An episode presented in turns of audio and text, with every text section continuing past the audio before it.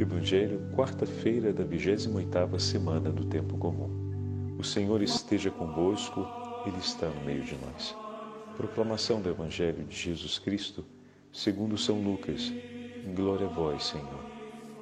Naquele tempo disse o Senhor: Ai de vós, fariseus, porque pagais o dízimo da hortelã, da arruda e de todas as outras ervas, mas deixais de lado a justiça e o amor de Deus. Vós deveríeis praticar isso, sem deixar de lado aquilo. Ai de vós, fariseus, porque gostais de lugar de honra nas sinagogas e de ser descumprimentados nas praças públicas. Ai de vós, porque sois como túmulos que não se veem, sobre os quais os homens andam sem saber. O mestre da lei tomou a palavra e disse: Mestre, falando assim, insulta-nos também a nós. Jesus respondeu: Ai de vós também, mestres da lei, porque colocais sobre os homens cargas insuportáveis, e vós mesmos não tocais nessas cargas, nem com um só dedo. Palavra da salvação. Glória a vós, Senhor. Quarta-feira da 28ª semana do tempo comum, em nome do Pai, do Filho e do Espírito Santo. Amém. Queridos irmãos e irmãs, hoje a Santa Liturgia nos leva para o 11 capítulo do Evangelho de São Lucas. Voltamos ao nosso itinerário anterior de meditação da Palavra de Deus. É importante observarmos uma coisa. O longo discurso que Jesus faz na casa do fariseu que lhe convidou para o jantar ocupará praticamente três a quatro dias da meditação. Porém, no primeiro dia, ele foi é, interrompido por causa da solenidade de Nossa Santíssima Mãe de Aparecida. Então, o texto que acabamos de ouvir é a continuação direta ao texto de ontem. Antes do Senhor ser convidado para tomar a refeição aqui diz no texto, para almoçar, não, não jantar, me perdoem, para almoçar na casa de um fariseu, o Senhor havia declarado, havia proclamado, vamos dizer assim, dois ditos a respeito da lâmpada. Ninguém acende uma lâmpada para colocá-la em lugar escuro, ou num lugar escondido, melhor dizendo, né, debaixo do alqueire, e sim sobre o candeeiro, de maneira que a lâmpada possa iluminar todo o ambiente com a sua luz. E depois o Senhor acrescenta que a lâmpada do corpo são os olhos. Se os olhos estiverem saudáveis, todo o corpo ficará saudável, porque a luz será recolhida. E dessa forma, todo o corpo também será iluminado. Depois dessas duas esses dois ditos sobre a lâmpada, que fica bem evidente o quanto o Senhor estava chamando a conversão cada um dos seus interlocutores, especialmente os fariseus e escribas que o acompanhavam, porque falávamos anteriormente a respeito da pregação, a respeito dos sinais e a respeito do poder do Senhor contra os espíritos das trevas. E desse modo, falávamos que era muito evidente, e toda a multidão também reconhecia isso, que o Senhor realizava prodígios que eram próprios e exclusivos do próprio Deus. Então, um profeta de grande autoridade poderia cumprir tais coisas, coisas que superavam os feitos de Elias e de Eliseu. Muito bem, os olhos estão recolhendo esse testemunho. Os olhos estão recolhendo os sinais. Em outras palavras, o Senhor está deixando claro que a obra que está diante de nós são as obras do Redentor. Bom, na continuação desse discurso, o fariseu chama Jesus para tomar a refeição em sua casa. E assim como o Senhor entrou na casa de Mateus, entra hoje na casa desse fariseu, que nos demais evangelhos há de receber uma identificação um pouco maior, mas para Lucas importa o acontecimento que se passa dentro de sua casa. Por um instante podemos pensar que as palavras de Jesus foram até pouco educadas, dizendo tudo o que disse, fazendo uma grande admoestação na casa daquele que é o seu convidado. Isso já manifesta para nós que a verdade vem em primeiro lugar. Não é possível estarmos em comunhão na mesma mesa se a verdade não estiver entre nós. Se o que nos leva a estarmos juntos não é o amor pelas coisas de Deus. Como isso é importante, meus irmãos. É tão difícil no nosso tempo a ideia de que para estarmos em comunhão precisamos ter entre nós uma aliança de fé. Parece que a experiência de fé ela continua sendo uma experiência alheia aos nossos encontros familiares, aos nossos encontros no ambiente de trabalho, aos nossos encontros nos diversos lugares por onde passamos. E muitas vezes entra também no espaço das nossas pastorais e das nossas atividades coletivas dentro da igreja. Absolutamente não. Não podemos nos encontrar ou acreditar que vamos traçar tempos e momentos em comum, deixando a fé como uma realidade alheia.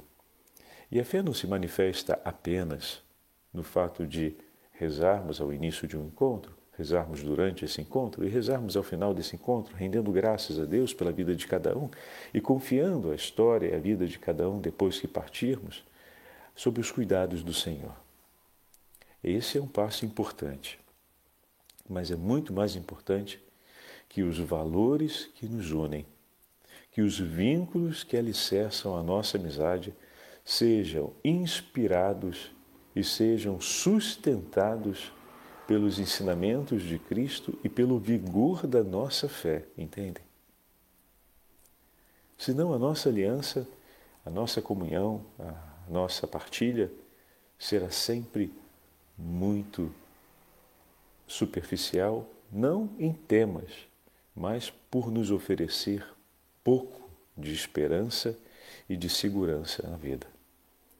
Uma amizade sempre nos foi entregue por Deus como um, dom, mas não apenas um dom que nos leva a divertir-nos e a sentirmos, digamos assim, relaxados.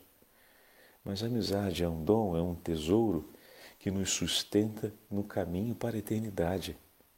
É o amigo aquele que nos faz olhar na direção certa, que nos ajuda a deixar o que imediatamente parece ser bom para buscar aquilo que aparentemente é bem mais difícil, mas é de fato melhor.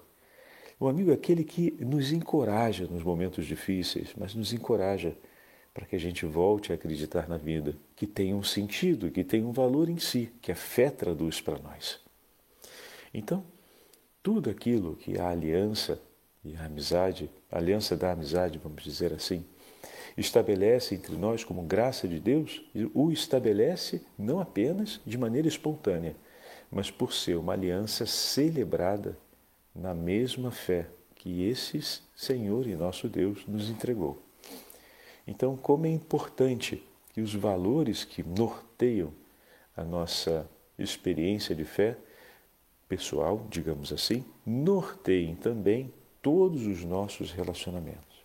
Do contrário, até mesmo as práticas rituais no nosso ambiente religioso, ou seja, os momentos de oração, as celebrações litúrgicas, podem ir se esvaziando pouco a pouco, não de Deus, porque se são ritos que o Senhor consagrou, Ele está presente. Mas vão se esvaziando da nossa entrega. E dessa forma, nós começamos a não mais recolher os tesouros de Deus naquilo que fazemos.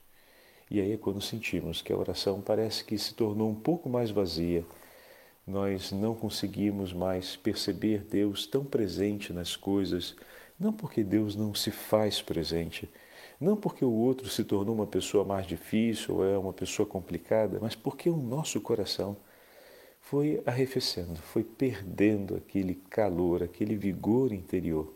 É importante que nós cultivemos esse vigor interior na aliança com Deus dentro dos nossos relacionamentos, dentro das nossas amizades. A amizade tem um valor enorme para nos aproximar de Deus. De maneira que todas as normas que foram entregues ao povo de Israel eram normas a serem cumpridas não para a exuberância do sujeito, mas para a aliança do povo. Sejam aqueles que a cumpram, sejam aqueles que veem o cumprimento acontecer, todos recolhem as graças de Deus.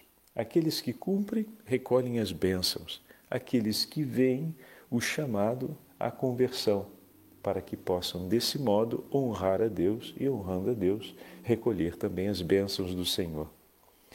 Isso, essa realidade, ela não mudou. Pelo contrário, ela se tornou ainda mais efusiva e intensa na experiência do Evangelho.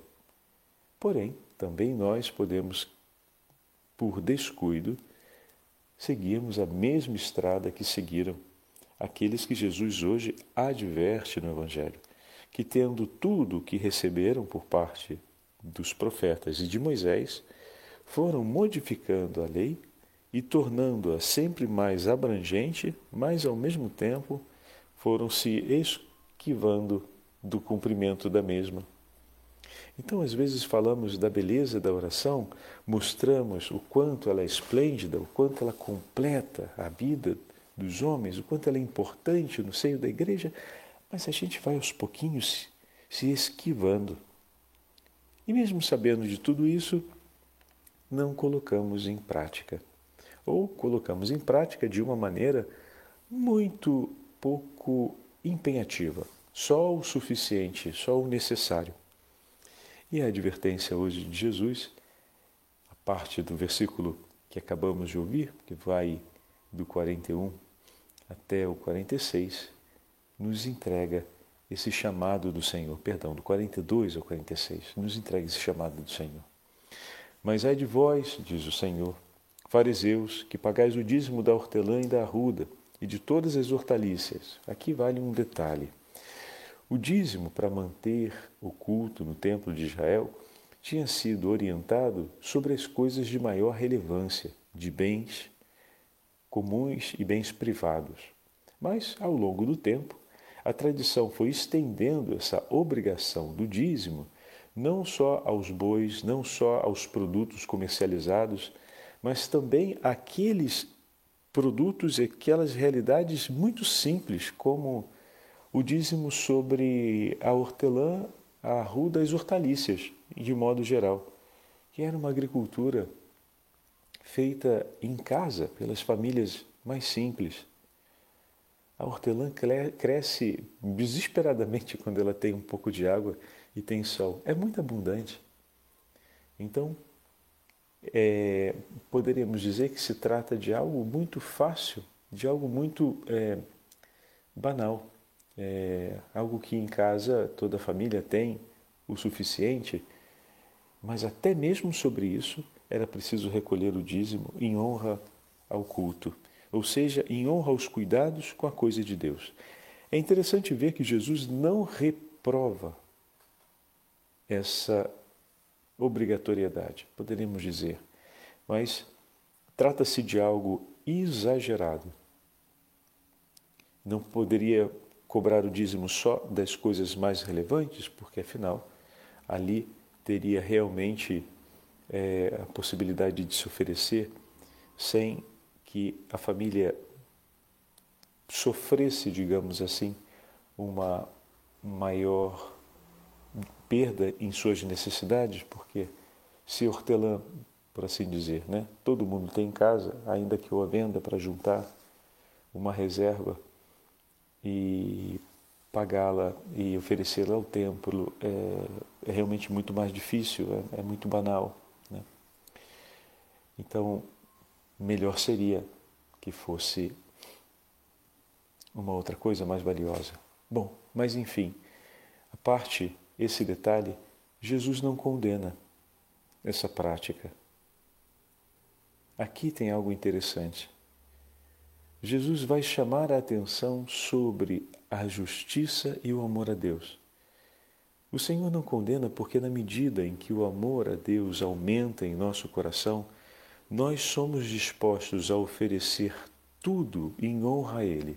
Se a oferta do dízimo era para honrar e para manter o culto ao Senhor, ou seja, para manter a celebração de honra ao nome do Senhor, de fato, quanto maior o amor do meu coração, maior é a vontade de tudo em mim honrar e bendizer o nome do Senhor. Maior é a vontade de entregar tudo, até as coisas mais banais, como ato de amor a Deus e como ato de amor ao próximo.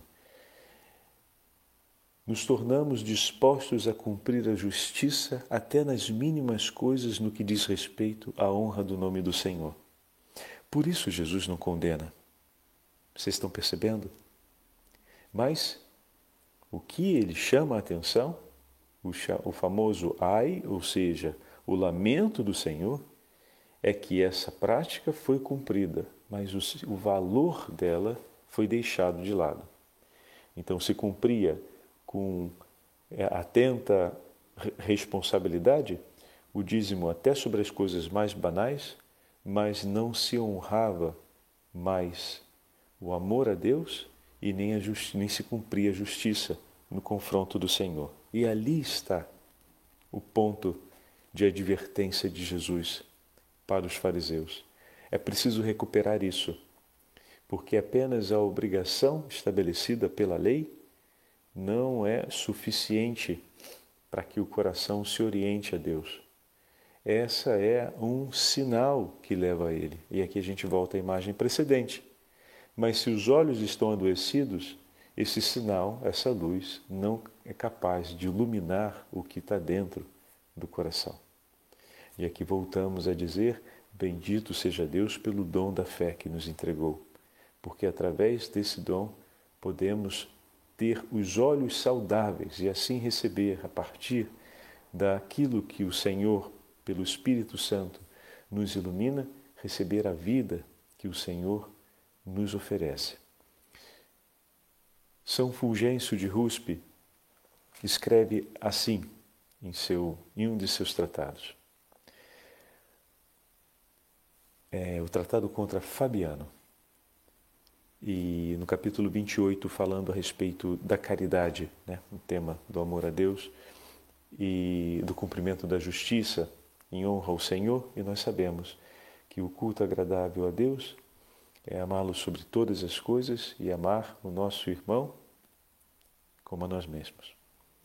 Por esta razão se oferece o sacrifício a fim de anunciar a morte do Senhor e realizar o memorial daquele que entregou a vida por nós. Ele mesmo disse: Ninguém tem maior amor do que aquele que dá a vida por seus amigos. Portanto, tendo Cristo morrido por nós por amor, quando no momento do sacrifício fazemos memória da sua morte, rogamos que nos conceda a caridade pela vinda do Espírito Santo para também entregarmos a nossa vida junto com Ele. Não é verdade? É esse o chamado que o Senhor nos faz.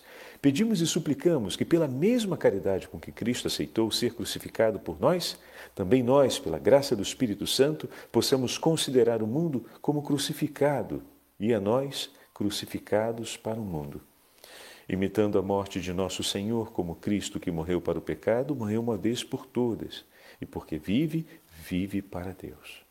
E nós, igualmente, caminhemos com vida nova e, recebido o dom da caridade, morramos para o pecado e vivamos para Deus, entregando nossa vida por amor de nossos irmãos.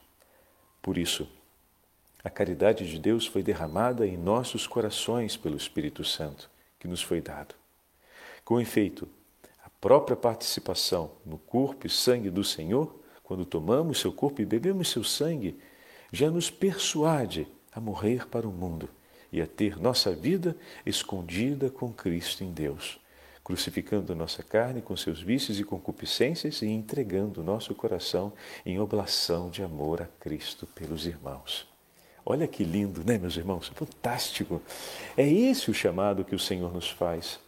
Então, tudo aquilo que nos é entregue para a nossa vitalidade na fé vem em favor do cumprimento desse ato de justiça, que é amar a Deus sobre todas as coisas e ao nosso irmão como ele nos ama.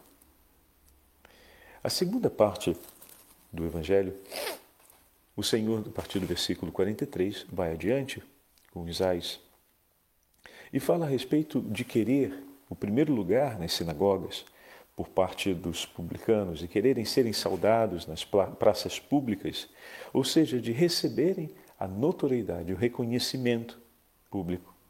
Mas o reconhecimento que devemos receber, ou que devemos buscar, é aquele reconhecimento que vem do próprio Deus o olhar misericordioso de Deus que, vendo no escondido, conhece os nossos corações e nos ama. O terceiro ponto, no versículo 41, sobre os túmulos disfarçados. Era uma tradição que os túmulos que eram considerados impuros recebessem uma, um grande cuidado de maneira a não transmitirem o rigor da morte. E dessa forma, os túmulos recebiam um tratamento interno, mas externamente eles eram deixados ao longo do tempo de lado de maneira que pudesse nem ser visto como túmulo. Né? E ficavam disfarçados, ou pela vegetação, ou pelas pedras, de maneira que uma pessoa passando por ele não se desse nem mesmo conta e dessa forma não se sentisse impura por ter tocado o lugar onde foi feita a deposição de um corpo. Bom, o Senhor pega essa referência para falar a respeito daqueles que instruem o povo de Deus. Ai de vós, porque sois como túmulos disfarçados, sobre os quais se pode transitar sem o saber. E ele diz: Bom, as pessoas olham por fora e percebem que aquele lugar ali parece ser um lugar bom, mas sobre ele tem toda uma podridão de morte. Essa é uma imagem forte que Jesus usa para falar a respeito do nosso mundo interior, a respeito do nosso coração, que Deus olha e que conhece e que se incomoda. Se incomoda por quê, Padre? Porque o Senhor quer purificar a nossa alma e quer nos dar a graça de encontrarmos e de vivermos a vida que Ele tem para nós. Essa é a beleza do amor de Deus por nós. Ele não vem para atar fardos sobre as nossas costas, mas para aliviar o nosso viver entregando-nos da sua própria vida. E aqui eu queria trazer para vocês essas palavras de São Máximo, confessor, um grande autor do sétimo século, que escreve de maneira delicada a respeito da luz interior que o Senhor, por meio do Espírito Santo, concede à alma daqueles que buscam a Deus. Esse Senhor que vem iluminar a nossa vida pela ação do Espírito Santo por meio da Sua palavra, de maneira que sejamos ricos da vida que está em Deus e dessa forma sejamos um campo, um lugar aonde os nossos irmãos e irmãs podem encontrar as fontes, os mananciais da água da vida. Escreve assim ele na resposta a Talácio, em uma questão disputada, a questão disputada de sua obra do número, número 63. A lâmpada posta sobre o candelabro é a paterna e verdadeira luz que ilumina todo o ser humano que vem ao mundo. Nosso Senhor Jesus Cristo. Por ser um de nós e ter assumido nossa carne, tornou-se e foi chamado lâmpada. Isto é, a sabedoria e a palavra do Pai por natureza, que na Igreja de Deus é pregada com fé pura e pela vida orientada pela virtude e observância dos mandamentos. É erguida e resplandece entre as nações. Ilumina todos que estão em casa. Conforme a mesma palavra de Deus, em certo trecho diz: Ninguém acende uma lâmpada e a põe em uma vasilha, mas sobre o candelabro, e iluminará todos os que estão na casa, dando a si mesmo claramente o nome de lâmpada, porquanto, sendo Deus por natureza, fez-se homem segundo o desígnio divino. Na verdade, só Ele, qual lâmpada desfaz a escuridão da ignorância e repele o negrume da maldade e do vício que pode ocupar a nossa alma. Por esse motivo, fez-se o caminho de salvação para todos nós. Pelo poder e a ciência, conduz ao Pai aqueles que estão resolvidos a nele caminhar, como pela via da justiça, dos divinos mandamentos e da caridade. Por candelabro entende-se a Santa Madre Igreja, onde a palavra de Deus refuge pela pregação diante de todos quantos habitam nesse mundo como uma casa. Ilumina com esplendor da verdade e os espíritos e, e os espíritos ficam repletos da ciência divina, divina e iluminados nas virtudes. A palavra não se sujeita a ser posta sobre uma vasilha. Ela que se estima ser colocada no mais alto cume e na imensa beleza da igreja, enquanto a palavra se acha presa à letra da lei, como sob uma vasilha, todos se privam da luz eterna. Não seria fonte de contemplação espiritual para aqueles que procuram liberar-se da sedução enganadora dos sentidos que nos inclinam a captar somente as coisas passageiras e materiais que nos possam dar satisfação e bem-estar. Mas é colocada no candelabro da igreja, a fim de iluminar a todos pela adoração em espírito e verdade. Se a letra não é interpretada segundo o seu espírito, não tem senão o valor material de sua expressão e não permite que a alma chegue a compreender o sentido do que está escrito. Por conseguinte, tendo acendido a lâmpada, pelo ato da contemplação e da ação na caridade, não, apon não aponhamos sob uma vasilha e também não sejamos acusados de falta por comprimir na letra o indispensável pela sabedoria, mas nos lancemos a praticá-la e a anunciar a palavra que Cristo nos entregou, a luz que com a qual ele nos iluminou. E com essas delicadas palavras, São Máximo nos apresenta uma síntese das imagens que vieram hoje no Evangelho. Peçamos ao Senhor que Ele nos ilumine sempre e que o amor pelo próximo e a justiça na hora de cumprir a Deus o que lhe é justo, pelo dever da fé, aconteça em nossas vidas e nós possamos glorificar ao Senhor que nos ilumina e nos faz reencontrar a vida. O Senhor esteja convosco, Ele está no meio de nós. Pela intercessão de São Máximo Confessor, de São Fulgêncio e da Santíssima Mãe de Deus, abençoe-vos o Deus Todo-Poderoso, Pai, Filho e Espírito Santo. Amém.